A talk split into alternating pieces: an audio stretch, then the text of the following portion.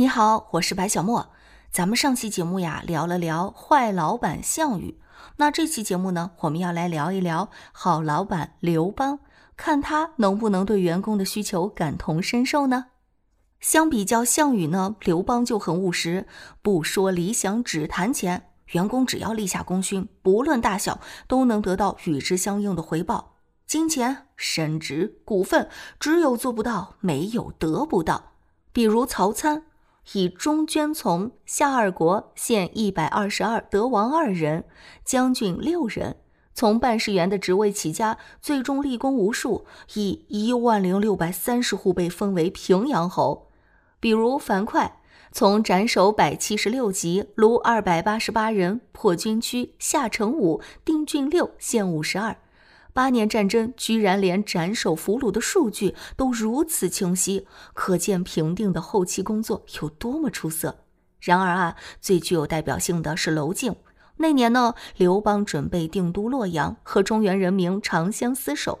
消息传出去之后啊，恰好被路过洛阳的士兵娄敬听到了，他马上请求见刘邦。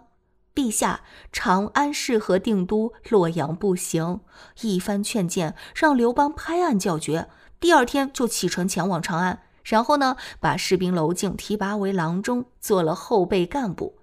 这里的郎中呢，是帝王侍从官的通称，他的职责啊是护卫、陪从、随时提建议，嗯，就是说顾问和差遣这样的一个意思。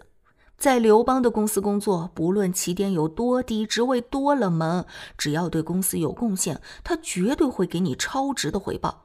这样的老板怎么能不网罗天下英才？刘邦啊，同时也很大方，他可以拿出一半的股份来奖励员工。公元前二百零五年，五十六万汉军被项羽用三万骑兵击败，刘邦仓皇逃到安徽后，和张良说。函谷关以东的地盘我不要了，全部用来赏赐工程。嚯，好家伙，真大方，用半壁江山来做七泉池。后来的事我们都知道了，韩信、彭越、英布等大功臣封王，次一等的一百四十三人全部封侯。好老板的标准就是你努力工作，我包你富贵。楚汉战争时呢，世人对两位老板看得很透彻。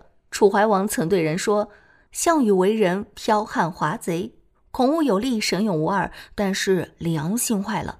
刘邦却是忠厚长者，他尊重他人，让每一份牺牲都有价值，搭建平台，让每一个人都看得到希望，懂得让利，把胜利果实和大家分享。不论任何时代、任何行业，这种老板都是最得人心的那种。”刘邦凭什么不配被称作忠厚？凭什么不配做长者？他身在社会最底层，见识过无数人的辛酸苦辣，所以呢，懂得一个道理：自己的命是命，别人的命也是命。尊重别人就是尊重自己。没有个体，又何来集体？感同身受，说着容易，做起来难。后世无数英雄豪杰都为刘邦点赞。奴隶皇帝石勒曾说。若逢高皇，当北面而视之，与韩彭竞边而争先。所以啊，坏老板都让大家都服务于他的理想，好老板只谈钱，满足大家的需求。好了，今天的分享就到这里结束了。最后，我是好主播，有求必应，那可不可以和您求个订阅或者专辑评价啊？我们下期节目再见。